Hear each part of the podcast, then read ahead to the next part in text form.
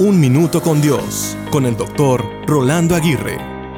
La vida está llena de contradicciones y paradojas que a menudo nos desconciertan.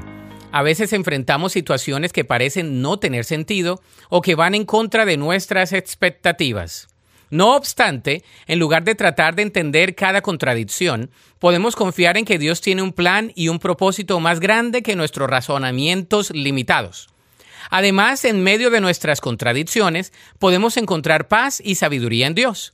En 2 Corintios 12, 9, el apóstol Pablo nos dice, Bástate mi gracia, porque mi poder se perfecciona en la debilidad.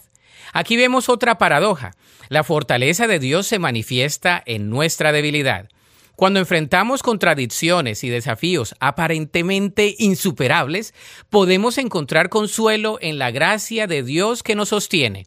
Por eso, la clave para encontrar paz en medio de la contradicción es confiar en Dios y en su soberanía. En lugar de resistir las paradojas de la vida, abracémoslas con humildad y fe.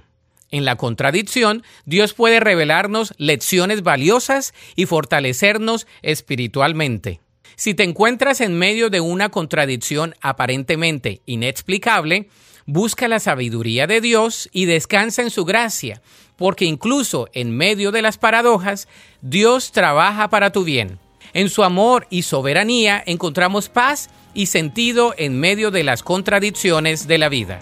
La Biblia dice en 1 Corintios 14, 33, pues Dios no es Dios de desorden, sino de paz.